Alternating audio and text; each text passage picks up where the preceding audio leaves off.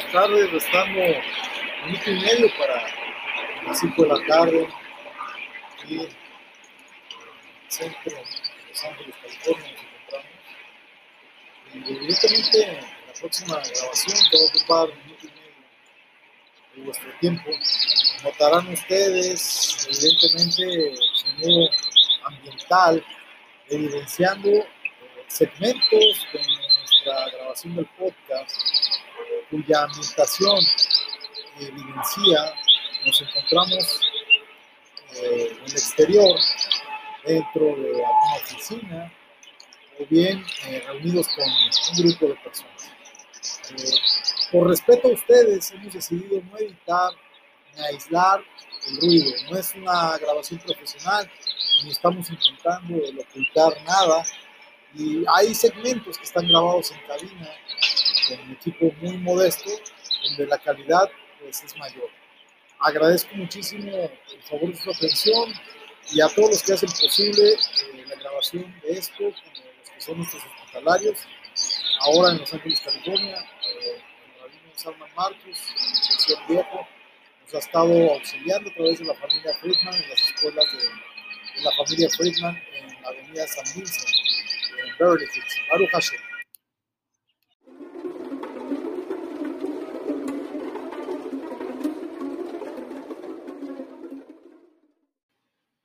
Muy buenas tardes, estamos en punto de las 2 de la tarde con 6 minutos de este martes 15 de junio del 2021, iniciando la penúltima sesión del curso Protocolos de Protección a la Productividad en Pandemias y el último tema de nuestro temario.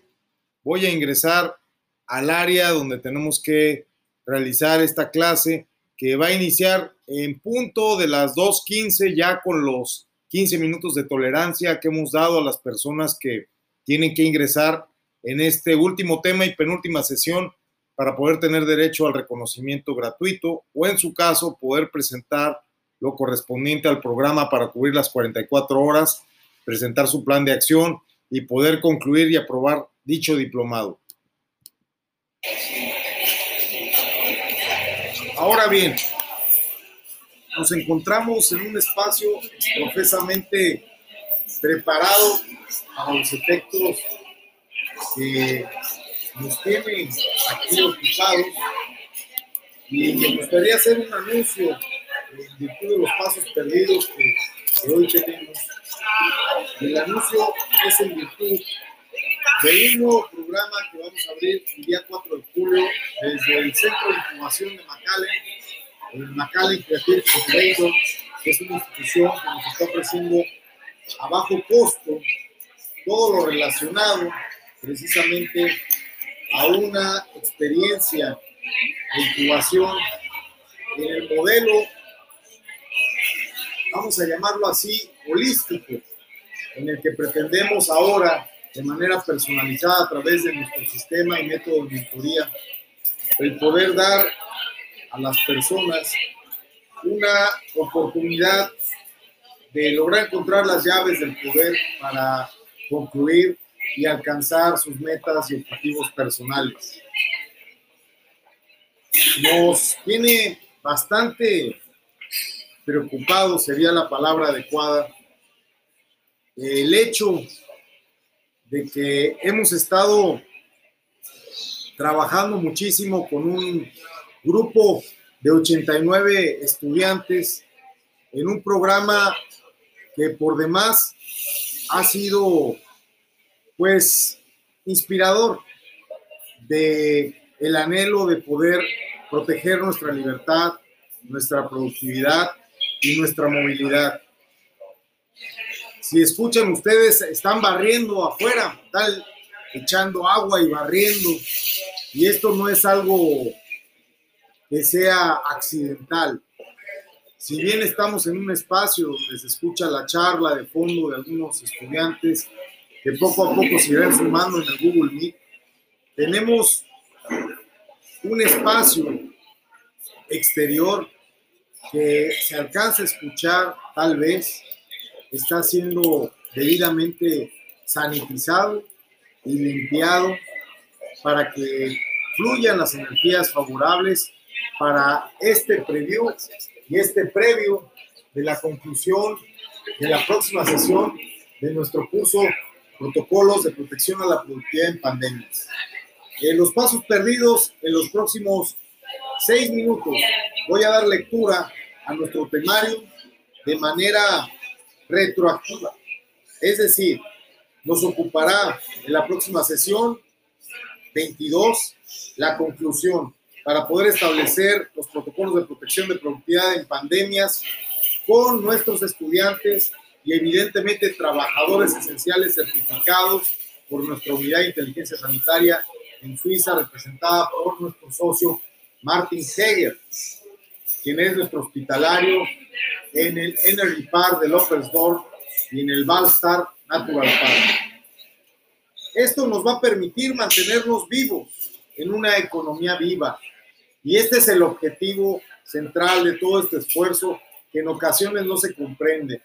Cuando las personas o su servidor lo entrevistan casualmente o lo encuentran casualmente, le preguntan a qué te dedicas. Y yo simple y enfáticamente les digo, tenga usted mi tarjeta y a la vuelta va a encontrar con letras grandes una palabra muy potente. Esa es la palabra de la sesión del día de hoy.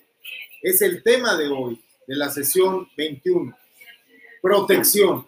Ese es el tema de hoy restando cuatro minutos para que iniciemos la sesión en el Classroom, en el Meet de Google y teniendo ya quórum para poder dar inicio, los que nos están siguiendo a través de chat, tenemos a Leonardo Yepes, tenemos al maestro masón eh, Aarón Amigón, tenemos aquí, voy a dar lectura también a los que nos acompañan desde el chat por representación de los 89 estudiantes que tenemos en actas de nuestra pues respetable escuela superior de proveedores triple S al servicio del sector salud y trabajadores esenciales certificados, representada por la agencia informativa LA United Press. Nuestra escuela online imparte con materiales autorizados por la OMS, recursos propios y el patrocinio de Google. Este curso desde el día 8 de enero, si no mal recuerdo y no me dejan mentir, y a partir del 17 de febrero, con autorización del secretario de Estado de Texas en los Estados Unidos a través de la non-profit Superior Superiors School, arroba iberoamericaespro.org, que está en pending del 501C, exención federal de impuestos en los Estados Unidos. Ahora bien, tenemos aquí con nosotros participando el día de hoy a 43 estudiantes y quiero mandarles un saludo hasta donde se encuentran al doctor Andrei, a nuestro amigo Varela, al arquitecto Daniel, a Claro Linares González, a la señora Claudia, a Daniel Santillo, a nuestro decano, también estudiante, al igual que nuestro rector, don Rodrigo de Argos y don Pradip, el doctor Pradip Kumar Salwan, respectivamente. Y aquí quiero hacer hincapié, no porque estemos en el claustro doctoral o seamos parte del claustro de nuestra Universidad Montessori en Dragon System que fundase el doctor Pradip en Nueva Delhi con el apoyo del doctor Moctezuma Barrabán, otrora secretario de Educación Pública en la Embajada de México en Nueva Delhi, no porque seamos guías y nunca maestros, somos ajenos al proceso de aprendizaje. Nosotros somos los primeros eternos aprendices y estudiantes de este curso. También quiero mandar un saludo a Eleazar, que nos acompaña en el chat del Granero, una magnífica corporación y establecimiento que allá en Montemorelos nos satisface nuestras necesidades con productos de primera calidad y alimentos sanos, frutas, verduras de la estación y de cultivos orgánicos y otras certificaciones, incluso tiene productos kasher eh, también mando un saludo a mi primo eh, hasta España, no sé en qué parte se encuentra ahorita, a ver si lo llamamos. Falta un minuto para comenzar. Al maestro Eulogio, me voy a apresurar, a la señora Ernestina, a Frank, a nuestro amigo Aarón también, también a nuestro amigo, bueno, a todos nuestros amigos de Fuerza por México, representados por el compañero Eric, al gerente Rolando de Lidl César en Morelos, también le mando un saludo a mi general Layena, que también nos acompaña en el chat a través de la Cabo, Andrea, a Jacobo Strier, a John de Stripes, a la gente de Kosher to Go de Monterrey, a don Santiago de Santiago, vaya la redundancia de Santiago Nuevo León, amigo que tiene esa crianza de caballitos miniatura y esa hermosa yegua que conocimos llamada Galleta. A Juan de Dios también le mandamos un saludo hasta Financiera Rural, le mandamos saludos a Levi's en el cercado, nuestro amigo también, y obviamente a Leonardo Yepes, a Manolo Llamas, al arquitecto Machinena, a May Butrón, a Alicia, la jueza de paz aquí y allá en Montemorelos, a Paco Cienfuegos, a su gente que está siguiéndonos en el chat, le mandamos saludos también a Paco, nuestro casero allá en Montemorelos, a nuestro amigo el Pistachón, también que nos sigue desde Londres, que está ahora dedicado a una agencia financiera en la City. Él fue, cabe destacar, alumno de la primera generación del curso RTC, Reported Training Course, que no ha concluido satisfactoriamente aún, pero estamos seguros que en su tiempo y a su ritmo concluirá con los menesteres, los requerimientos, requisitos, no pruebas, sino simplemente aprobar con su desempeño el programa a la brevedad posible. Al rabino San Marcus, hasta Misión Viejo, también le mandamos un saludo. A don René, nuestro secretario general del Sindicato Nacional de Profesionistas, a don Humberto y a Olga, también le mandamos un saludo. Hasta el Mercadito de Montemorelos, que nos están siguiendo en el chat. También a Sonia Daurela de Barcelona, le mandamos un saludo. A nuestro amigo Steve, como no, también un saludo a Steve, que es de allá de la zona de Guadalupe, Nuevo León, a nuestra vecina Olga también, allá en Montemorelos, a la doctora González, un saludo muy especial, también para Xavi Villarrubí hasta Barcelona, y a Yasnita Chile le mandamos otro saludo, a Gonter también le mandamos un saludo, maestro Gonter, a todo el equipo de Sin Censura, un saludo especial, al doctor Tamés Guerra y su gente que nos acompaña en el chat, en específico vamos a ser muy, muy propios en este saludo. Vamos a darle todo el crédito porque el doctor Tamés Guerra fue secretario de Educación Pública y nosotros a través de la agencia informativa tenemos un contacto precisamente con un chico que nos ha estado acompañando desde McAllen y que lo conocimos en McAllen y que curiosamente fue una persona que nos donó un humilde emolumento que nos ayudó en nuestro viaje a cambio de unos puritos. Y sí, hemos llevado puritos a veces, los obsequiamos y esto nos permite a veces obtener algún donativo. Ha habido casos en los que le mandamos un saludo a un alumno muy especial, realmente VIP, a Frank Way, eh, el de Quest Diagnostics allá en McAllen, Texas. Ya estoy por terminar los saludos, vamos un poquito tarde, dos minutos extras me estoy tomando. Y con este quórum de 43 personas, pues me permito dar inicio propiamente al curso. Y créanme que para mí va a ser muy triste en la próxima sesión concluir el curso. Sin embargo, les decía que tengo que anunciarles una nueva actividad que nos va ocupar enormemente.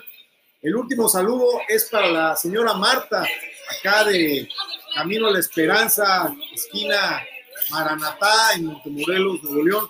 Y por supuesto, a los de la Cámara de Comercio de McAllen, Texas, a la incubadora de creativos en McAllen, en donde estaremos el 4 de julio presentando nuestro nuevo programa, que ahora me permito anunciar en los previos, ahora que estamos haciendo la reflexión precisamente sobre lo que es el tema protección, lo que es la palabra protección. Siempre que conozco una persona, le doy una tarjeta que la gente no haya por qué lado verla. Le dan vueltas a la tarjeta, la ven de un lado, la ven del otro.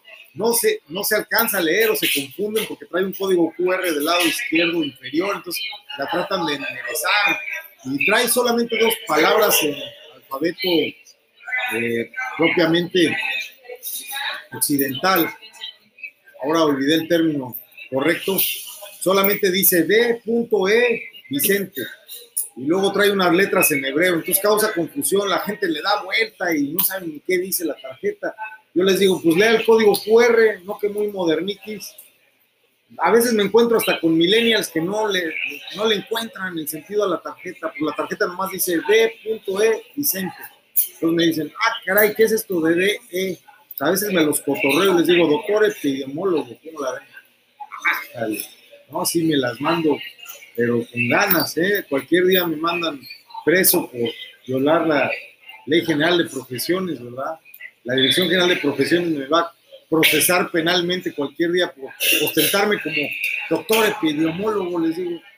No, no es doctor epidemiólogo, es David Eliahu, ese es mi nombre, el que me gusta. Y luego abajo con letras en hebreo dice Ben Joseph. Pero esto para mí ya es una protección, el que no descifren la tarjeta. Evidentemente una persona con cierto coeficiente intelectual y cierta preparación y alguien que tiene el perfil de la gente que me interesa, o sea, tiene que ser del club de los locos, si no, no van a descifrar la, la tarjeta pues va a leer el, QR y el QR los va a llevar a la página de de Hacienda donde sale el RFC, la dirección fiscal y el nombre de nuestra agencia informativa. No necesitan más información a las personas que acabo de contactar. Sin embargo, ahí mismo de ese lado trae un teléfono Monterrey. Es un teléfono que casi nunca contesto. Por lo mismo, porque es un teléfono que pongo ahí para mi protección. Solamente lo contesto los martes después de las 12 y antes de las 3 de la tarde, 3.30 a los 1. Es decir, para que me encuentren en ese teléfono van a tenerle que atinar de 12 del día a 3.30 de la tarde de martes a jueves, que es un horario en el que no te pueden contactar desde ningún reclusorio para extorsionarte.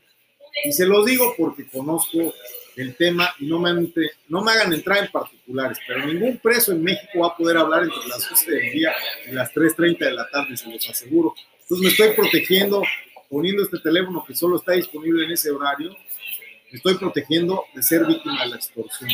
Entonces, vamos a abordar ya iniciado el minuto 15 con 20 segundos a partir de ahora, propiamente la retrospectiva de nuestro temario, como lo venía haciendo. La palabra protección precisamente alude a una serie de medidas o de protocolos o de métodos o de medidas o de acciones en las que nosotros nos vamos a proteger de ser víctimas de muchas acciones ilícitas y delincuentes que están por ahí tratando de perpetrar nuestro pecunio, tratando de apoderarse de lo nuestro, tratando de robarnos, porque todo delincuente su única motivación pues es enriquecerse, sea de cuello blanco o sea de cuello del color que ustedes gusten, ¿verdad? Entonces, la sesión 21 que nos ocupa el día de hoy precisamente nos va a dar un instrumento muy, muy fuerte. A partir del día de hoy se van a emitir las credenciales con código QR, que son unos gafetes grandes, muy parecidos a los de los transportistas que se están usando en la línea fronteriza.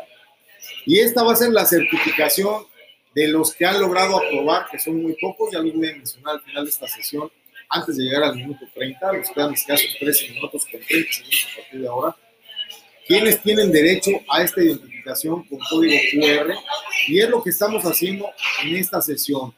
Dar testimonio de que hemos generado la certificación de los trabajos esenciales para protegerlos en estricto cumplimiento con todos los protocolos y la normatividad para identificarlos en campo a través de este código QR que van a poder las autoridades hacer uso de él para trazar sus viajes esenciales y sus traslados para así asegurarse de que son personas que no van a propiciar una cadena de contagio, ya sea del COVID-19 o el COVID de cualquiera una de las cepas, desde la alfa hasta la capa.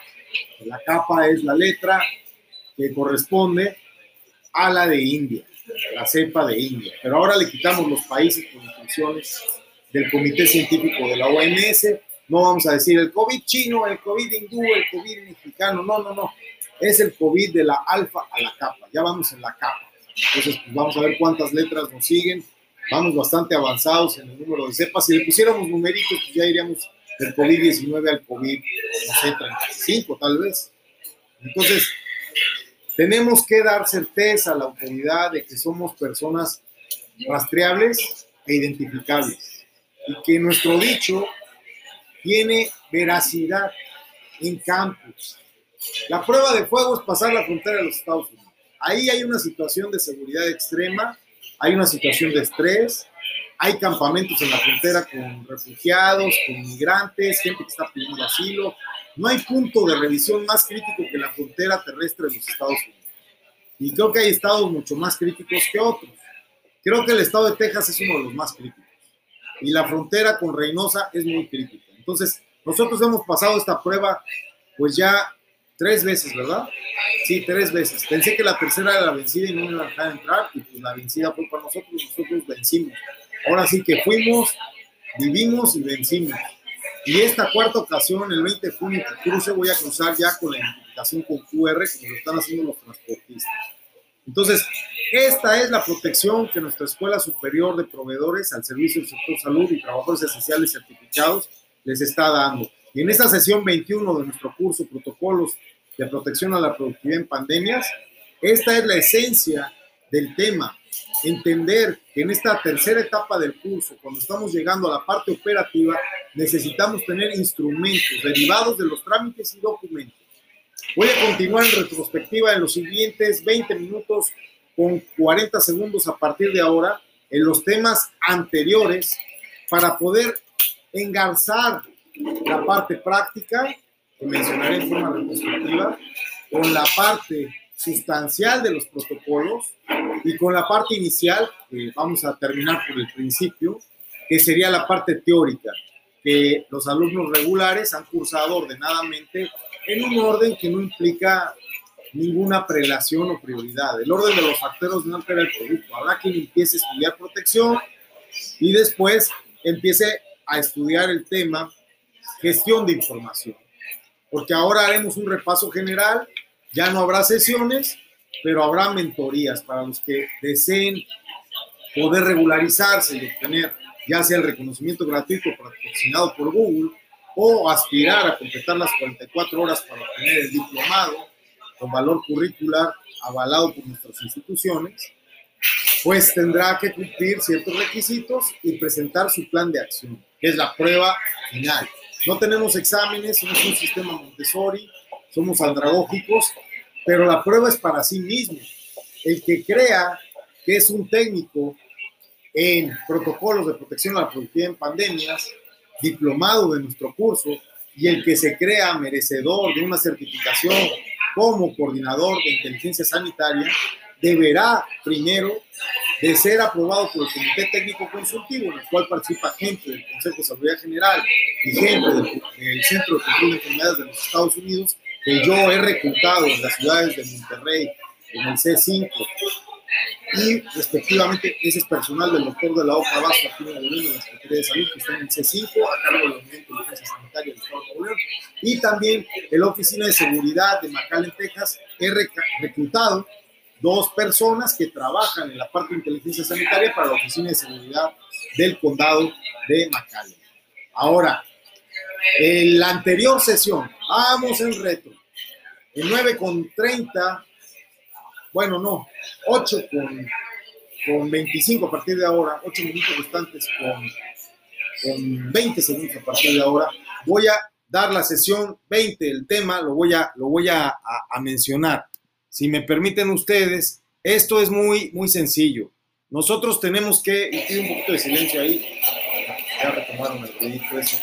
Eh, mira, la sección que tiene la información aquí para el control de enfermedades en el estado de Nuevo León es el C5 propiamente, ahí hay personal que comparte la Secretaría de Seguridad Pública del Estado de Nuevo León, Fuerza Civil del Estado de Nuevo León, con las policías municipales, con la gente que está implementando el plan de M3, en este particular es el general Guerrero, que tenemos el gusto de saludar a hace unos días, y el general Guerrero, por parte de la Secretaría de Defensa Nacional, está integrado este cuerpo de oficiales de las fuerzas de seguridad que están coordinados por la Unidad de Inteligencia Sanitaria del Estado de Nuevo León, que lidera el doctor la OCA En los Estados Unidos son los Centros de Control de Enfermedades, los CDCs, y la jurisdicción, cada oficina de seguridad local, en el caso de McAllen, curiosamente sí hay municipio, ¿eh?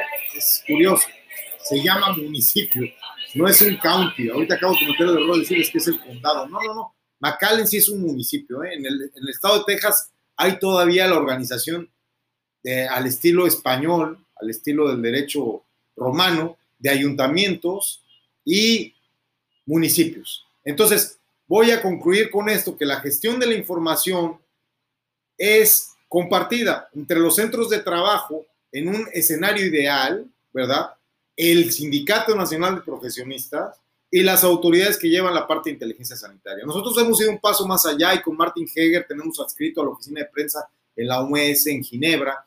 Estamos con una unidad de inteligencia sanitaria propia de nuestro grupo, de la Superior Superiors School. Y esto es algo muy excepcional porque pocas agencias informativas pueden tener contacto con una unidad de inteligencia sanitaria de su propio grupo. Es nuestra, pertenece a nuestra Escuela Superior de Proveedores en los Estados Unidos y Martin Heger hace un papel excepcional como corresponsal de esta unidad de inteligencia sanitaria adscrita a la oficina de prensa de la Organización Mundial de la Salud en Ginebra, Suiza, a la que acude cada 15 días. El objetivo, salud, el objetivo de esta trazabilidad es precisamente que el coordinador sanitario, el coordinador de inteligencia sanitaria en cada empresa pueda dar certeza a las autoridades sobre los traslados y viajes esenciales de los portadores de los DRT, que son los documentos responsables del trabajo esencial certificado, y a partir del 4 de julio tendrán ustedes ya en sus manos los que han aprobado su credencial gafete con QR que los llevará a la página y al sistema de certificación y trazabilidad de viajes y traslados esenciales en conjunción con la base de datos que tendrá que coordinar su coordinador de inteligencia sanitaria en cada uno de los centros de trabajo. Esto es complejo, no va a ser fácil articularlo. Somos iniciativa privada y somos una non-profit una escuela muy pequeñita con 89 alumnos en muchos países pero esto nos va a dar un poder impresionante, que nos va a proteger de las arbitrariedades, de los atropellos y de los excesos y abusos de poder. ¿Por qué? Porque nosotros seremos quienes verificaremos en, en campo ante las autoridades competentes a través de nuestro propio mecanismo de inteligencia sanitaria. Y esto es lo que nos da una mayor fiabilidad y nos da la certeza de que nuestra gestión de información es eficiente y es autónoma. Y esto es simplemente, concluyendo el tema de hoy, para lograr proteger nuestra libertad en un mundo en el que se ve amenazado nuestra movilidad y nuestra libertad sobre pretexto del control sanitario. Nosotros tendremos nuestros propios organismos y fíjese lo que le voy a decir, parecerá una locura, pero restando cuatro minutos, así empezó una persona hace tiempo antes de la pandemia y un buen día promulgó una constitución y creó un país que existe. ¿eh? Por ahí, ¿te acuerdas del nombre? ¿Cómo se llama este país? La República de no sé qué. Es un millonario que trabajaba en el Banco Mundial. Si lo busca usted en Google, se va a impresionar. Y actualmente tiene un país, ¿eh? tiene su propia moneda, tiene su isla, su bandera, él se proclamó emperador. Sí, porque los trámites y documentos cuando se hacen con forma de derecho eh, rebasan a cualquier perversión de los políticos y gobernantes. La técnica supera a la perversión política. Tarde o temprano los vamos a vencer con el derecho y la razón. Eh, la sesión 19 fue cumplimiento y verificación y puedo decirles que ya logramos identificar ante las autoridades competentes a nuestros trabajadores esenciales. Ahí están los transportistas en las fronteras terrestres, todos los paquetes de la Cámara Nacional de Autotransporte. Y esta fue una idea nuestra. ¿eh? Los primeros que hablamos sobre el gafete con código QR para trabajadores fuimos nosotros y la comunicación con ciertas cámaras como Canidad, como, como la Cámara de Autotransporte, pues ha sido interesante porque han tomado nuestras ideas y las han hecho. Y a mí no me da coraje, por el contrario, qué bueno que han tomado nuestras ideas y qué bueno que lo han podido lograr. Me da gusto saber que ellos han logrado esto más allá de una situación de cobrarles por asesoría o por servicios. Juntos vamos la iniciativa privada del sector social a lograr que el cumplimiento de verificación se haga por parte de mecanismos, de nuestros sistemas y de nuestras declaraciones responsables, que nuestros trabajadores van a entregar debidamente apoyados por sus coordinadores de inteligencia sanitaria en cada una de las empresas que forman parte de nuestra red de 300 y algunas más empresas que están trabajando a través del Sindicato Nacional de Profesionistas con la MEC y con la Corporación Mexicana de Empresas Integradas nos restan menos de dos minutos. Quiero decirles que nos han apoyado en llenar este formulario y están ayudándolos a tramitar sus credenciales con código QR en cada uno de los centros de trabajo de trabajadores esenciales.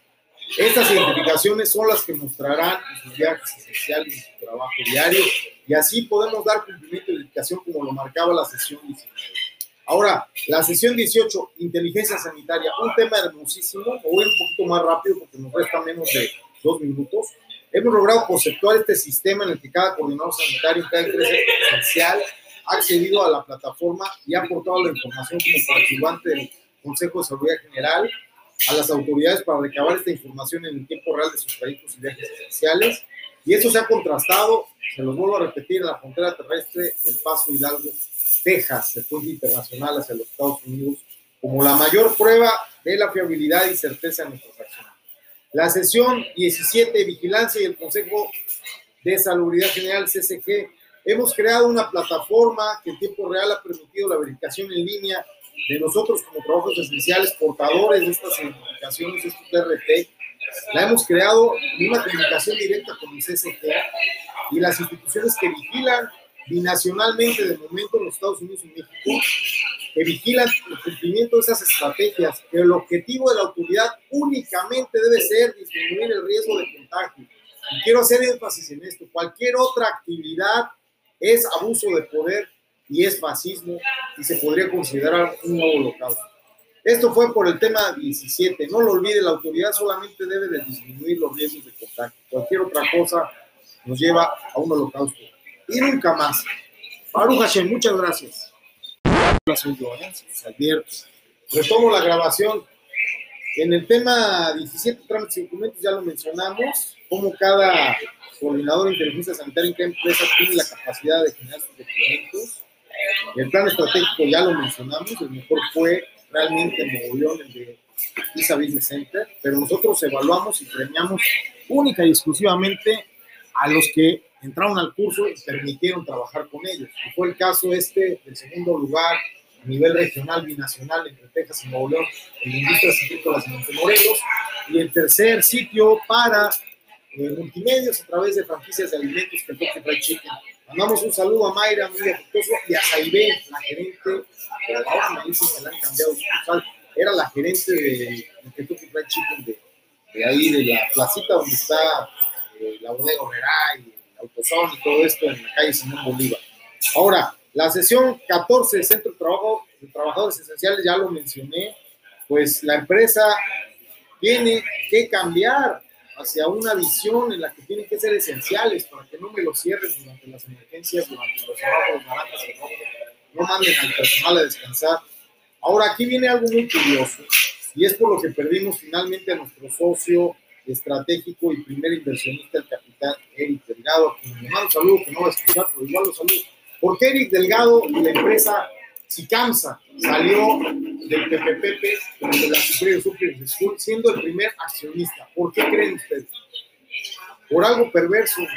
Al final el empresario acuerda con las patronales y los sindicatos que una salida a la crisis económica es mandar a la casa a la gente sin salario, sin prestaciones, sin indemnización y en el mejor de los casos con el 60% del salario, reducir las jornadas laborales echarle la culpa al COVID de un recorte de personal y de bajar los sueldos es una muy buena solución. A los trabajadores no les conviene. Nosotros, ¿por quién vamos a velar? Saben ustedes que formamos parte de un sindicato. Nosotros vamos a velar por los trabajadores esenciales. Aunque tenemos empresa y empresas tienen nuestros accionistas, pues accionista y empresario que no sea ético y se preste estos chanchullos que en México se están dando mucho. Al propio Armando Patiño, mi Patiño querido, le mando un saludo lo echaron de Sicamsa y le dio COVID y casi se muere. Y cuando regresó le dijeron, no, manito, pues no traes tu incapacidad del seguro. Pues no, si va al seguro me matan. Pues ya te hubiéramos velado, le dijo el de recursos humanos en Sicamsa. Nos sale más este, barato velarte que, regresarte a trabajar porque hay poco trabajo. Entonces las empresas ya están usando esta estrategia y la copiaron de España. ¿eh? Es muy cómodo, es muy cómodo echarle la bolita al gobierno y que el gobierno diga, luego los voy a ayudar o en España, sí les voy a pagar el paro, no, sí les voy a dar la renta ciudadana garantizada, no, me cae que sí les voy a dar este, la renta mínima vital. Y no les dan nada, les dan hostias y una patada ahí mismo, ya sabe usted dónde. No les dan nada. En España no han pagado nada ni pagarán nada. Y es pura falacia lo que dicen que sí han pagado. La verdad es que los patrones y los sindicatos están coludiendo y están usando a las pandemias como el pretexto ideal para reducir los salarios, bajar la carga laboral, escalonar las jornadas, poner horarios más reducidos, poner los salarios al 60% o menos. Hay lugares donde están pagando ya el 40% de lo que se pagaba antes de la pandemia. Te dan la mitad de horas y te pagan el 40%. Entonces, ¿por qué no me pagan la mitad de antes? ¿No? Más las prestaciones. No, el 40% está bien. No, no merece más la persona. De hecho, si se pudiera pagarle con estampitas o cupones de alimentos, sería mejor. Pues no necesitan más. Es más, algún día hicimos un ejercicio con Armando, no sé si lo puedan escuchar en alguna de las sesiones anteriores, donde se dejó contratar por una empresa que le daba casa, comida y seguridad, y cero pesos, ficticiamente, ¿no? Imaginariamente, pero él estaba feliz y encima le iban a dar wifi e internet y Netflix. ¡Wow! ¡Qué maravilla! Pero cero pesos, ¿eh? Es la esclavitud moderna y se presta perfectamente todo este escenario y esquema. El tema anterior, y no confundan con este tema del día de hoy, y aquí vamos a empezar la parte de protocolos, ¿verdad? A priori, de Centro de Trabajo de Trabajadores Esenciales, que marcó la tercera etapa a partir de la sesión 14 hasta la 21 del día de hoy de protección es la parte práctica, la parte de campo, ¿ok? La parte que se implementa en la empresa. Previo a esto, a priori de la sesión 13, tenemos el tema protocolos de sanitización, el tema 12, protocolos de protección, que no quiero que lo confundan con el tema de hoy de protección. Una cosa es protección como práctica de campo, como elementos de protección, como documentos, como lo que hacemos para protegernos ante la autoridad. Otra, porque nuestro peor enemigo es la autoridad, ¿eh? créamelo usted. O sea, no, no, no se cuide tanto del virus, cuídese del gobierno, de la policía, de los soldados y de los médicos oficiales o, u, oficializados, que serán nuestros nuevos guardianes y nos limitarán la libertad. Cuídese de ellos.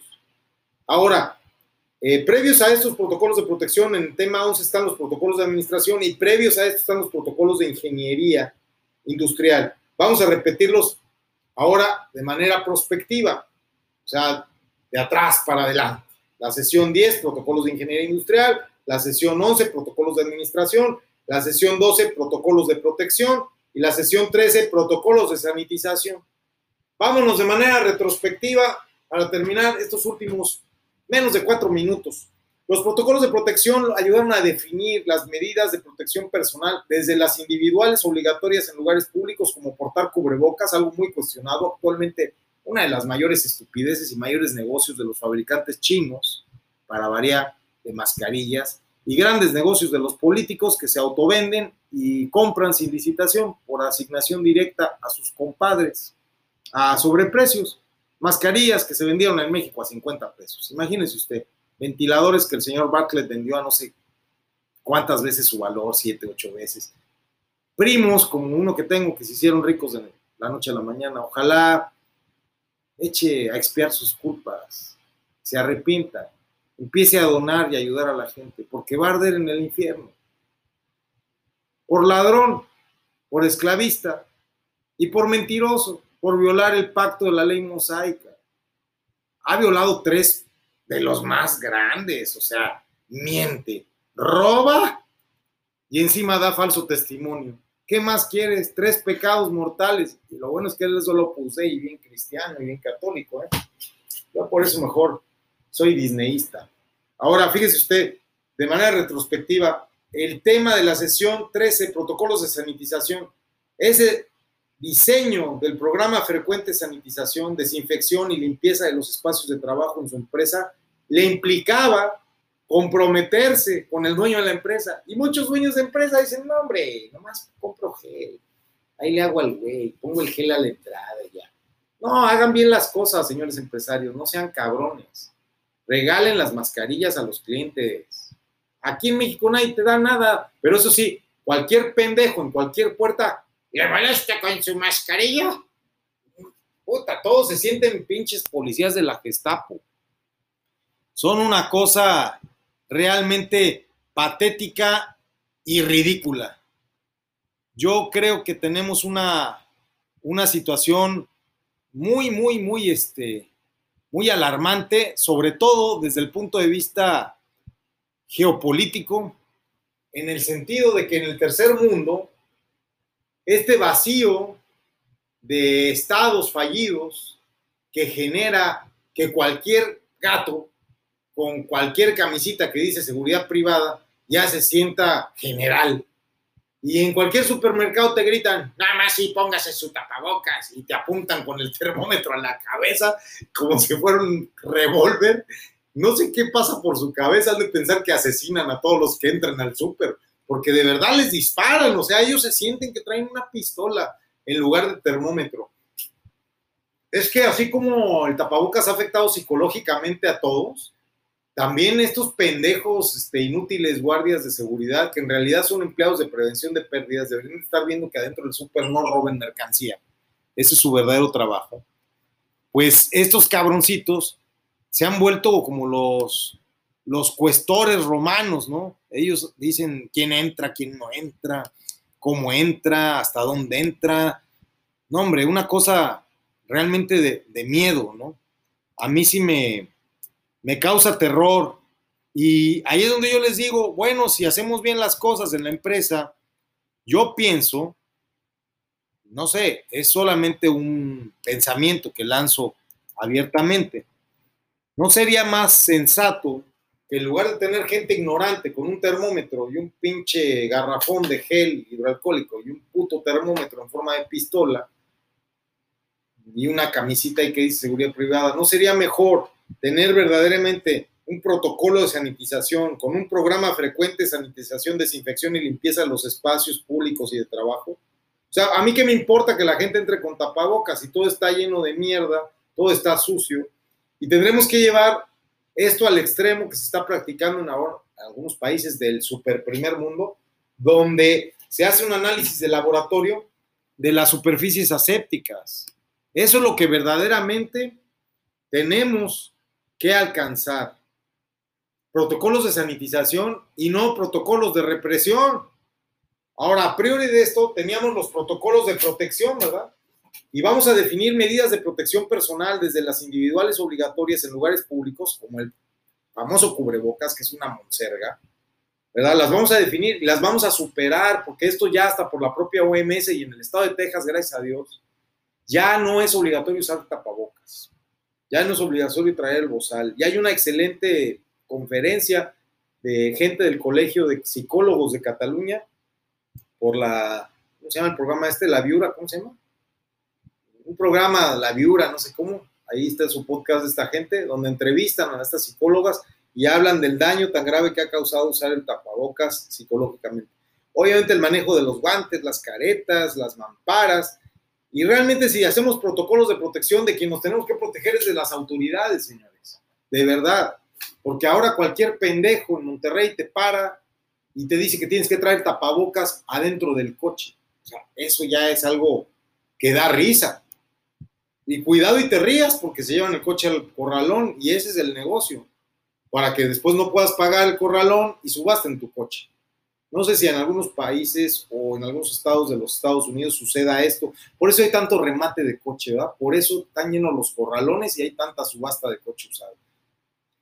En fin, eh, la sesión 11, protocolos de administración, nos ayudó a desarrollar algunas modificaciones en los horarios de entrada y salida, rotación de turnos, que perversamente las patronales ya utilizaron para reducir sus costos en la crisis y en la burbuja que ya reventó. Entonces, ¿qué manera más cómoda de deshacerse de la carga laboral? Hacer jornadas presenciales escalonadas, incentivar el teletrabajo, un teletrabajo que hasta hace poco era sin darte los equipos para teletrabajar, o sea, qué chulos.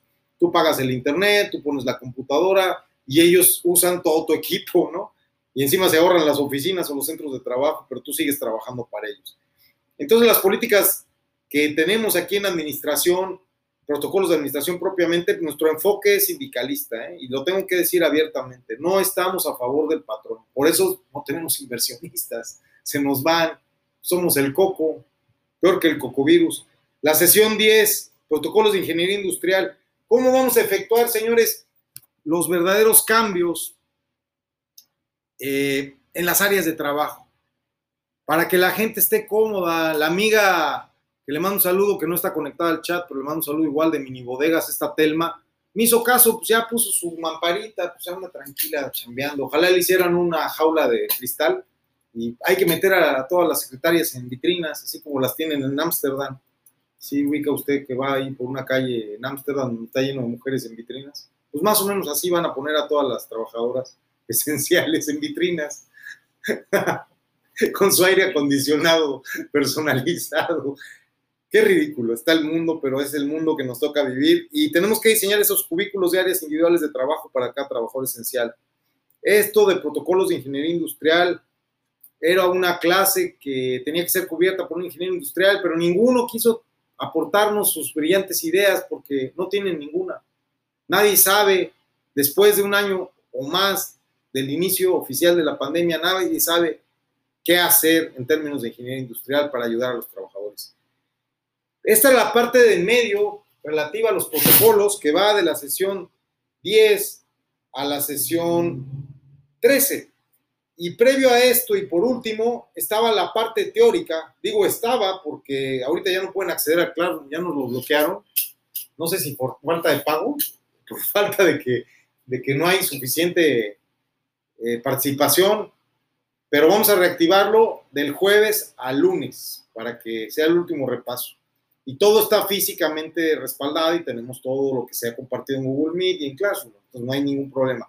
Entonces vamos en retrospectiva a la sesión 9, el coordinador sanitario. Cada uno de ustedes tiene que ser designado en su empresa como coordinador sanitario, como coordinador de inteligencia sanitaria. ¿Por qué? Porque necesitamos quien vigile la implementación de estas medidas de cuidado a implementarse en cada empresa y cada de trabajo. Esto pues obviamente no le gusta al dueño de la empresa. Casi es meter a los espías de Vicente adentro de su negocio. Entonces no se extrañe que cuando le proponga esto a su jefe lo corra, ¿eh? Es lo que ha estado sucediendo. ¿Verdad, Patiño? Bueno, sesión 8, coordinación. Propusimos que cada graduado del curso sea un coordinador sanitario en la empresa y que se coordine a través de un coordinador. Eso sucedió en su momento. El coordinador era Patiño. Ahora ya no tenemos ni Patiño. Ya estamos acabando. Vamos dejando todo el equipaje para llegar ligeritos a la recta final, que es la fiesta de la conclusión y la graduación, a la que los quiero invitar, que será en Acapulco Guerrero, supongo que en el mes de agosto o septiembre. Eh, por cortesía de nuestro decano, don Rodrigo, que pues, está recapacitando en la vida y ya no quiere ser un cerdo recachón sin escrúpulos. Quiere pagar sus culpas y ayudarnos a ser libres. Bueno, la sesión 7, los casos de éxito en el en él, no, en la era post-COVID, los casos de éxito en la era post-COVID.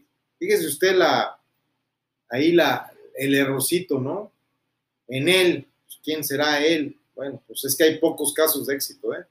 De hecho, yo solamente en México conozco uno que dice que le vino como anillo al dedo. Todos los demás estamos perdiendo, ¿eh? Ni el que se crea más rico ha ganado porque ha perdido libertad ni el que caiga sus oficios sellados por el general Agayón Mafafas y que soy proveedor, que me la pellizcan. Sí, claro, el mismo general Agayón Mafafas, por, por órdenes del único que ha ganado, eh, que es el Tatillo eh, de, de, México, ese cabrón pues, nos encierra a todos y le viene valiendo madre y suspende el Congreso y cambia la Constitución. Y de una vez hagamos una Constitución que en su artículo primero diga que lo más importante es la salud pública. Y en aras de la salud pública, pues ya no hay garantías individuales, porque está muy cabrón. Hay que proteger la vida, la vida es lo más importante, el bien jurídico tutelar prioritario es la vida, antes de la vida nada. Entonces, es curioso cómo el Estado protege la vida e invierte la mayor parte de su presupuesto en combatir la vida a través de la muerte en la violencia institucionalizada de sus Fuerzas Armadas y cuerpos de seguridad, armados hasta los dientes, hace ser para ayudarnos. Es ridículo cómo nos quiere ayudar la Sedena. Llegan los camiones con soldados llenos de armas y balas y dicen que ellos son los que nos van a ayudar. no haya forma de ayudar. Venimos a socorrerlos. ¿Y para qué traen tanto armamento? No era necesario. Mejor traigan unos chocolates, unas despensas, Por eso ya la señora Harris tuvo que venirle a poner las peras al cuarto, al peje, porque ya se está pasando de, rosca y, y qué bueno que ya va a llegar USA. Al menos prefiero la intervención yankee. Es mejor, créanmelo, que la intervención del Pacto de Sao Paulo y estos comunistas. Vamos a analizar cómo narramos casos de éxito de empresarios como nuestro amigo, el de las hamburguesitas estas en el DF, o el del mismo Rodrigo, o el del que vende hamburguesas aquí o allá. No son de éxito, son chiripas, chiripazos. Pero bueno, esos casos prácticos y de negocios exitosos, entre comillas, que se desarrollaron en la primera oleada de la pandemia, pues van a ver su suerte en la tercera y cuarta. ¿Por qué? Porque los, los mercados están colapsando y se van a comprimir. Y obviamente los que tienen el sartén por al mango son los que tienen los canales de distribución. Y Coca-Cola es esencial y todos sus repartidores son esenciales. Pero los de las hamburguesas Pepito no van a salir ni a la ventana, se los aseguro, menos ahora con el hongo negro. Sesión 6, emergencias sanitarias y suspensiones de actividades. Tema increíble en el que definimos la emergencia sanitaria, definimos que es un trabajo esencial, definimos las actividades esenciales, definimos qué es la suspensión de actividades no esenciales para comprender cuáles son los alcances de los llamados confinamientos, casi llegando al minuto 20, faltan 20 segundos para llegar al minuto 20 ahora. Le digo a usted que la emergencia sanitaria es global y es permanente, no se ha levantado. Tenemos aparte un código 3.0 en el estado de Nuevo León y en muchos estados de la frontera binacional entre los Estados Unidos y México. El que no sepa qué es el código 3.0, pues investiguelo. Es grave, créame usted. No va a parar esto. La Agenda 2030 continúa y la prioridad es reducir, reducir población carga del Estado. Ahora, sesión 5, la nueva normalidad y la discriminación en la era post-COVID. Ahí expusimos los supuestos de que una pronta asimilación a la nueva era nos iba a permitir avanzar mejor en el contexto económico. Y también expusimos cómo una mala publicidad y una manipulación de gente débil mental como los guardias de seguridad justifica la discriminación. Cualquier pendejo hoy te grita, se tapabocas, súbaselo bien. A ver, no asome las pestañas, lo quiero cubierto. No, si por ellos fueran nos ponen la burca con una rendija polarizada. Y a lo mejor no estoy muy equivocado, a lo mejor tiene que ver también esto con una perversión islamista. Esto de taparnos la cara es algo grave. La sesión 4, Reglamento Sanitario Internacional, ya estamos llegando a la médula de la teoría del curso en la primera etapa que era antecedentes y teoría, la médula es este tema, el 4, el más importante, Reglamento Sanitario Internacional, RCI de la OMS, de la Organización Mundial de Salud. Describimos cómo se antepuso sobre la constitución de los Estados Unidos mexicanos y no así de la de los Estados Unidos de América, la normatividad sanitaria internacional derivada del Comité de Emergencia de RCI, de Reglamento Sanitario Internacional. Y esta es la médula, de aquí viene todo. Sesión 3, organismos internacionales y política sanitaria. Fundamentamos el por qué y cómo es que la Organización Mundial de Salud es el eje rector de la política global sanitaria. Fíjese usted, nada más. Sesión 2, crisis sanitaria global. Analizamos la historia y la evolución con el énfasis en los impactos en contra de nuestra economía. Analizamos la historia y la evolución con énfasis en los impactos en contra de la economía. ¿La historia y evolución de qué? Pues, de la crisis sanitaria global que estamos viviendo.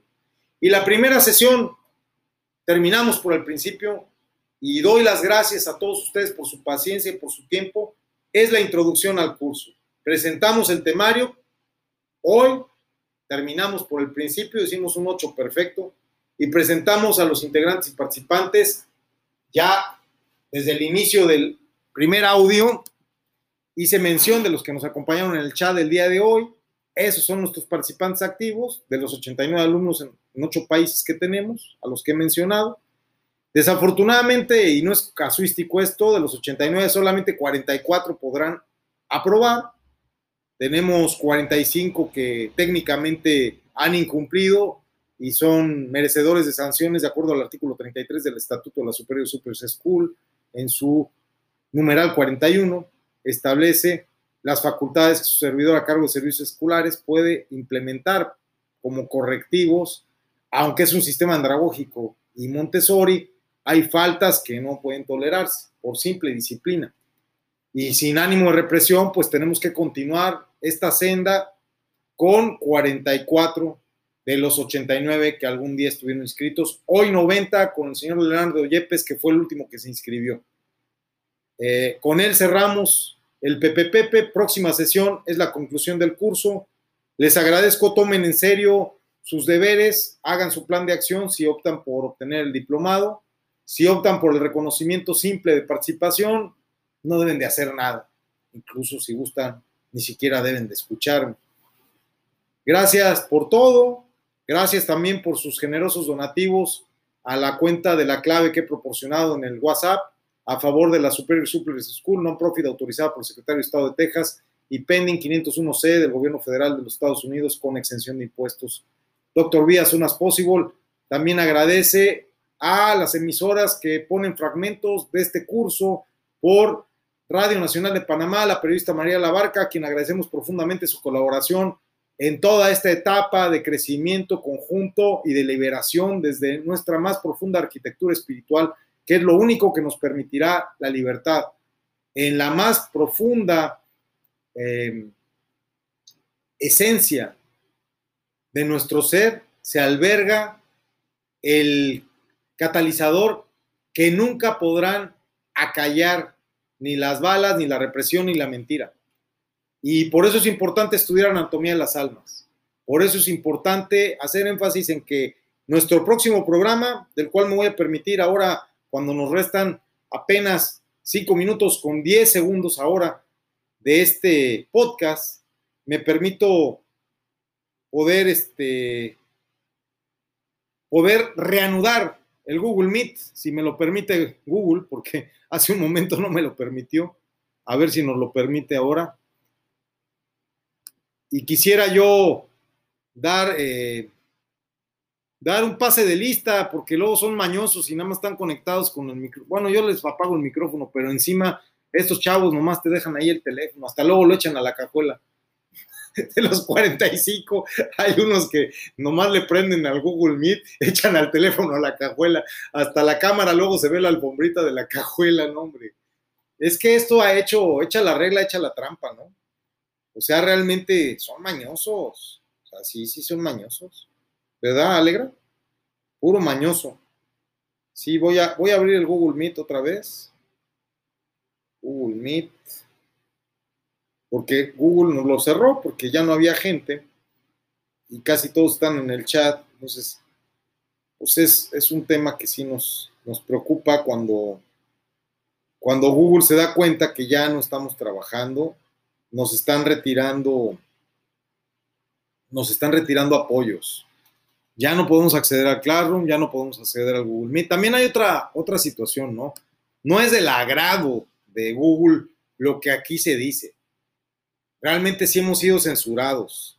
Hace unas horas yo le pedí a una persona de confianza que accediera al Claro y es imposible, te rebota. Mañosamente te dicen que pongas tu correo de Gmail, lo pones y no entras. Y no ha podido entrar nadie. ¿Por qué? Porque ya nos habían hecho una advertencia de que estábamos manejando información fuera de la licencia OMS. Y OMS les mandó una nota diciendo, no, ellos tienen licencia para hablar sobre todos estos temas. Pero Google dice que no, que son temas muy controversiales y peligrosos. Entonces, nosotros tenemos interrumpida la comunicación con, Google. De momento, mandaremos un correo en la tarde. Queremos abrir el Google Meet para poder hacer pase de lista. Si nos lo permiten, vamos a ver, Google Meet, otra vez, otro intento. Vamos a intentarlo. Porque es el caso de Yepes, ¿no? Yepes pues Yepes es tramposo, vamos a decir, aunque es nuevo, ya sabe la trampa. Entonces, pues ha de ser un experto en videoconferencias, ¿no? En teletrabajo y en educación a distancia. Todo el mundo prende el teléfono y le apaga la cámara y el micrófono, en el mejor de los casos, te dejan la cámara ahí con casi su foto, ¿no? Hay cabrones que hasta han puesto un maniquí. Son creativos. La cosa es ser un vago, ¿no? La cosa es, pues, no participar, no cumplir. ¿Por qué? Porque hay cosas más importantes como ganar dinero. Y con esta conclusión me voy, ¿no? O sea, ¿qué es más importante que tu libertad? Digo, si te estoy enseñando a que preserves tu libertad, ¿qué puede ser más importante que eso? Yo dedicaría la hora de comida y le diría a mi jefe, tengo que estar en el Pepe porque si no nos van a mandar a la chingada, vamos a cerrar la empresa, usted se va a justificar en el virus para pagarme la cuarta parte de mi salario y entonces nos va a cargar la chingada a todos, ¿verdad? Pero, pero no, no pasa nada, todo está bien, este, ya salimos de esto, no, ya el virus ya disminuyó, todo está perfecto. Sí, me permito decirles como mensaje último, en menos de dos minutos, que las mentorías iban a continuar, pero van a ser para un grupo muy reducido, debido al límite de horas que humanamente me tengo en la vida, ¿no? O sea, tengo 24 horas al día, pues técnicamente duermo 8, vivo 8 y debería de trabajar 8, pero soy una persona que no puede dar más de 16 mentorías de media hora en 8 horas. Es imposible técnicamente. Entonces esto no me permite pues tener a más de 16 por 3, porque nomás trabajo de martes a jueves. Entonces 16 por 3 son 48. Yo no puedo dar más de 48 mentorías, no puedo tener más de 48 alumnos. Con este refilón que dimos solamente tenemos 44, así que tenemos cuatro plazas todavía. Y son llamadas telefónicas o Google Meet en los que vamos a concluir ya que la incubadora aún más emprende cerró su programa. También el PPPP con esta sesión cierra su programa y serán sesiones más personalizadas y sobre un objetivo concreto. Y esto se da inspirándonos ahora en la experiencia con Leo de iniciar este nuevo programa que hoy se llama Infinite Power Keys for Your Goal. Baruch Hashem. Es un programa Infinite Power Keys for Your Goal eh, en el que vamos a compartir a través de este podcast en línea, en vivo, las mentorías a través de un método novedoso nuestra respetable logia itinerante LA BAP BAP BAP está desarrollando en procesos, inclusive artísticos, con la en procesos inclusive artísticos con la incubadora creativa de McAllen, Texas. estamos, eh, pues voy a, voy a hacerles lectura en, en inglés, Dr. B, Power for uh, Your Goal, a new podcast to share on live, online, on life. uh, our mentoring method of our respectable Freemasonry General Lodge, LA Bab Bab Bab, involves stage process with theatrical art techniques in order to induce spiritual healing in social sector enterprises, relying on psychogenealogy, systemic Hellinger's therapy, and Horodovsky psychomagic in South Anatomy Jew and traditional Ukrainian school to change to the patterns of behavior necessary to achieve the concrete goal desired and not yet carried out by the patient who will be able to undertake a practical case that will allow him success. Mi pronunciación es pésima, pero nunca he tomado clases de inglés, gracias a Dios. Nunca he enriquecido un maestro de inglés. No soy tan pendejo como otros que van a tomar clases. Los conozco. Yo practico cuando voy a los Estados Unidos, ahí aprendo, ¿sabes? En vivo. O, o aprendo o no como, y lo practico bien, a veces no traigo ni, ni, dinero. Vieran ustedes lo difícil que es conseguir dinero con gente que habla otro idioma. Pero es sorprendente el hambre. El hambre es la mejor maestra, créanme. Este, para los que se burlaron de mi acento, pues quiero burlarme de ustedes cuando estén sin un dólar en Estados Unidos con su pinche inglés Harmon Hall y su pinche TOEFL que lo pueden hacer rollito y se lo pueden, ya saben por dónde. Rodrigo, con cariño. Mira, vamos a ver, esto es interesante. Eh, la traducción, ¿no? Que Google nos hace. El doctor B presenta su nuevo programa Power for Your Goal.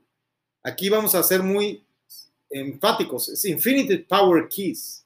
O sea, las llaves infinitas del poder para tu meta. Es para tu meta, es concreto, para tu objetivo. Leo con las debidas licencias y su permiso me permito compartir su experiencia, después hará él lo propio porque nos va a ayudar a ser promocionales, a dar testimonio de este nuevo sistema. Pues es lo que queremos compartirles en este podcast. Vamos a seguir ahora, Dr. B, Infinite Power Keys for Your Goal. Vamos a compartir en vivo nuestro método, estoy traduciendo ahora ya, de tutoría, las mentorías famosas que nuestra respetable masonería a través de la logia itinerante LA BAP BAP BAP de la cual solo el venerable maestro, como ostento en mi carta patente firmada por el maestro Jiménez Guzmán, para aquellos masones culerones que no me quieren reconocer, pero con que me reconozcan mis aprendices me basta. Que mis hermanos me reconozcan como tal, pues que me presten una lana cuando me reconozcan como tal, ¿verdad, querido amigón? Esos sí son hermanos masones. Una vez me decía alguien, ¿dónde están los masones? Pues sí, no se les ve presentes, pónganse con algo, échenle algo al cuerno de la abundancia, ¿no? Y estamos involucrando procesos, procesos perdón, de las artes escénicas. De verdad, así como lo oye, todo esto es una actuación y este es un personaje.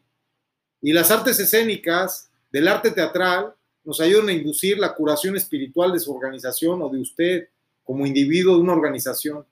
Estamos haciendo que el desarrollo organizacional sane desde la arquitectura espiritual basándonos en psicogenealogía. Psicogenealogía, perdón. En la terapia sistémica del doctor Hellinger y la psicomagia de Jorodowski. Fíjese usted, nada más los sistemas y las técnicas que estamos conjuntando en esta nueva aventura. Y de anatomía del alma judía del rabino Greensberg y de la escuela ucraniana tradicional, para lograr cambios en los patrones de conducta necesarios para lograr ese objetivo concreto deseado y aún no realizado por él, entre, entre comillas, paciente, porque tienen que ser pacientes. Este individuo va a ser capaz de emprender un caso práctico que le permitirá el éxito en menos de seis meses, garantizado o la devolución de su dinero. Un sistema además súper accesible, súper económico, únicamente 25 dólares por cada sesión. Les repito, solamente tengo cuatro, cuatro espacios disponibles, tengo 44 posiciones ya llenas. Me la paso hablando 11 horas a veces al día, de las cuales 8 horas están dedicadas a 16 mentorías durante 3 días a la semana, de martes a jueves. Baruch Hashem, es cuanto. Muchas gracias de nueva cuenta por todo. Próxima sesión, conclusión y anuncio de nuestra graduación. Gracias a todos por su gran esfuerzo y como decía Garralda, no se deje, no se deje de ningún pendejo con gorrita o playerita o camisita que diga seguridad privada. Lo molesto con su tapabocas, chinguen a su madre, así dígale usted. Usted chingue usted a su madre, usted no es autoridad. Que lo entiendan, con voz fuerte. Baruch Hashem, gracias. Muchas gracias. Continúo con esta sesión especial de recopilación retrospectiva de los temas del PPP, de nuestro curso de protección, nuestro curso de protocolos para la protección de la productividad en pandemias, siendo las 2 de la tarde con 36 minutos tiempo del centro de México, tiempo de GMT 6 en Texas. Me permito continuar a priori del tema de la sesión 17, que puede ser vigilancia del Consejo de Salud General, CSG, y a siglas quiero usted eh, haga hincapié y revise. CSG no es de gratis, son las iniciales de un personaje muy poderoso en este país. Eh, la sesión 16, a priori, era trámites de documentos. Trámites de documentos, créanme usted, que es el alma de la parte práctica de la tercera etapa de nuestro curso. Está dividido en tres partes, vamos en perspectiva. Estamos iniciando por el final, por la tercera etapa, la parte práctica, la parte de campo. Y Trámites Documentos precisamente tuvo por objeto demostrar que en cada empresa la nueva capacidad de autogestión es plena. Cada coordinador sanitario tiene la capacidad de obtener las certificaciones que requiere su empresa para tener trabajadores esenciales, para no interrumpir su proceso productivo. Cuando hablamos de que las autoridades solamente deben de implementar medidas para disminuir los riesgos de contagio, única y exclusivamente ese es su papel, señores. Cualquier otra cosa sería ya un actuar fascista. Y eso, hasta donde yo sé, está prohibido por la Convención de Viena. Pero bueno, no soy nadie para hacer valer la Convención de Viena aún. Quién sabe, muy pronto. Doctor Díaz, una posible, ojalá pueda tener una posición ahí con Marcelo Ebrard, La vamos a pedir, a ver, ¿quién quita? A lo mejor nos vamos embajador plenipotenciario para las pandemias. ¡Wow! ¡Qué puestazo me encantaría! Soñar no cuesta nada. Trámites de documentos, un tema en el cual cada uno de ustedes logró tener las habilidades y las destrezas para generar sus documentos responsables de declaraciones para sus trabajadores esenciales certificados. Y a priori se precedió este tema con el de la sesión 15, que era el plan estratégico para la prevención efectiva y manejo de riesgos. Precisamente ISA Business Center en San Pedro, en Nuevo León, nos, nos dio el primer plan de acción. No ganó ningún premio porque son muy groseros.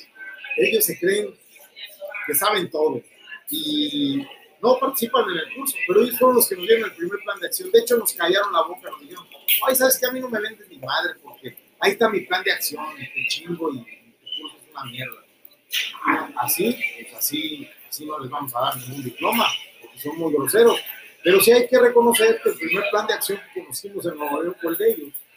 Y un plan de acción, un plan estratégico, precisamente tiene por objetivo planear e implementar todas las medidas de seguridad y higiene para dar pleno cumplimiento a las disposiciones de la Secretaría de Salud. Ese es el objetivo. Y la Secretaría de Salud solamente debiese actuar en consecuencia de prevenir los brotes de contagio. Solamente. Ahora, la sesión 14, Centro de Trabajo de Trabajadores Esenciales. Fíjense cómo aquí ya cambió un poquito. Ahí logramos explicar a cada participante del curso cómo se le tenía que proyectar a cada uno de ellos con un coordinador de inteligencia sanitaria, con un coordinador sanitario dentro de su empresa, para que él pudiera capacitar e informar de manera continua al personal de su empresa sobre la emergencia sanitaria que estamos viviendo, la implementación de las medidas que les va a permitir continuar productivamente operando en una empresa de trabajadores esenciales certificados. ¿Qué es lo que nosotros vendemos? Lo que vendemos es la libertad y la protección a su productividad. empresa que no esté certificada va a ser suspendida de actividades. Va a ser confinado su personal en su vivienda y vamos a perder muchos empleos y el sistema producto se va a ver gravemente dañado, como nuestra economía. Por eso es que yo sostengo la tesis de la Organización Mundial de la Salud dentro del planteamiento de que cualquier actividad que al ser suspendida se vea afectada irreversiblemente en su sistema de producción, se considera esencial. Luego entonces yo diría que en una economía como la de México, ¿quién no podría ser afectado irreversiblemente si todos vamos al día? Acabo de conseguir ayer dinero para pagar la renta. ¿Puede creerlo usted? Así estamos en México. Hace un mes o hace una semana, para los que pagamos hospedaje por semana, que estoy manejando un presupuesto al día, al día, al día. ¿Y cuando tengo el presupuesto para pagar la renta? Un día antes de que la cobre. Así vamos. Si yo suspendo mi actividad y dejo de laborar y dejo de hacer mis cosas y ayer no doy una mentoría doble a las 11 de la noche, imagínense usted trabajando a las 11 de la noche, pues no logro pagar la renta hoy día. Esa es la realidad. Lo demás es demagogia y y dirán, pues entonces usted es un perdedor, es un fracasado. No, soy una persona sincera y honesta, no me las doy de recachón exitoso.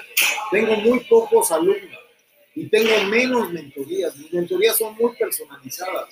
Yo sostengo con mi método, que lo voy a anunciar en breve, que vamos a iniciar el 4 de julio, que la persona verdaderamente logra el éxito, pero no por el dinero, logra el éxito por su sanación espiritual. Fíjese usted, ¿Y qué tiene que ver esto con el podcast en el cual publicamos este audio de este curso? Tiene que ver todo, porque el podcast es sobre arquitectura espiritual. ¿Qué va a dar cimientos y columnas fuertes al edificio de nuestra planta productiva y de nuestra economía si no es más que una arquitectura espiritual? Es lo único que nos va a sostener fuertes durante las pandemias. Estamos comenzando ahora con la nueva emergencia del hongo negro y si no me entienden a lo que vamos, pues estamos más que perdidos. Ahora bien, en un centro de trabajo de trabajadores esenciales como Industrias Citrícolas de Montemorelos, que ganó el segundo lugar en nuestra evaluación sobre las mejores empresas en la región Nuevo León, Texas, que ganó el primer lugar Golden Coral de John Gómez, el segundo lugar lo ganó Industrias Citrícolas de Montemorelos de la familia Vaquero y el tercer lugar lo ganó Multimedios a través de franquicias de alimentos perteneciente a Multimedios, que opera en Chicken de Carretera Nacional y de Montemorelos, en la calle Simón Bolívar. Mandamos un saludo a Mayra, la, gerente de, zona de Kentucky Fried Chicken, quien se hizo acreedora al tercer lugar. Tercer lugar en una evaluación durante seis meses en dos estados, que se hizo esa praxis de manera binacional de estar estudiando, mandar mystery shoppers para saber cómo se están aplicando los protocolos. Caramba, no es poca cosa, ¿eh? Y lo hicimos con todo el gusto del mundo porque son centros de trabajo de trabajadores esenciales. Claro que sí, el Kentucky Fried Chicken nunca ha cerrado, nunca. ¿Lo sabía usted? Kentucky Fried Chicken nunca cerró. Siempre hubo pollo frito porque la gente pudiera comer cuando no tenían cabeza para cocinar ni dinero para comer. Había la oportunidad de conseguir un paquete muy barato de pollito frito para poder sobrevivir durante la pandemia y no estar tan tristes, ¿verdad? Las pizzas que también pertenecen a la misma franquicia de alimentos de multimedios, Little Caesars, le han salvado la vida a mi cuñado, ¿verdad? Le mando un saludo a mi querido Concuño, perdón. Mi querido Concuño, el Chuy, el cliente número uno de Little Caesars en Montemorelos. No, hasta cañón, De hecho, ha encontrado que las pizzas elevan su sistema inmunológico. Por eso a él no le da COVID. Come tres pizzas diarias. Es una cosa bastante increíble. Él se siente bien. Al final del día, ¿qué importa lo que digan los nutriólogos? Lo que importa es cómo se sienta usted. Mi barriga se balancea felizmente cuando hago yoga de un lado a otro. Parece un costal de Santa Claus balanceándose en el trineo que jala Rodolfo el Reno de la nariz roja. Imagínese usted una barriga que se mueve con un saco de Santa Claus en el trineo, con ese vaivén. Ayer veíamos unas corredoras muy enérgicas ejercitándose con unas barrigas y unos senos que se contonean y bambolean de un lado al otro de forma espectacular. Y créame que pues, están a gusto, se sienten bien. Es lo importante, sentirnos bien, aunque tengan que comer tres pizzas diarias o comerse un bote de helado o Jerry diarios, se vale. Creo que no son tiempos para ponerse estrictos en medidas de salud, porque de todas maneras estamos expuestos a enfermedades mortales, entonces pues, lo que menos se va a morir es estar gordo, ¿eh? o estar este, de eso ya casi nadie va a morir.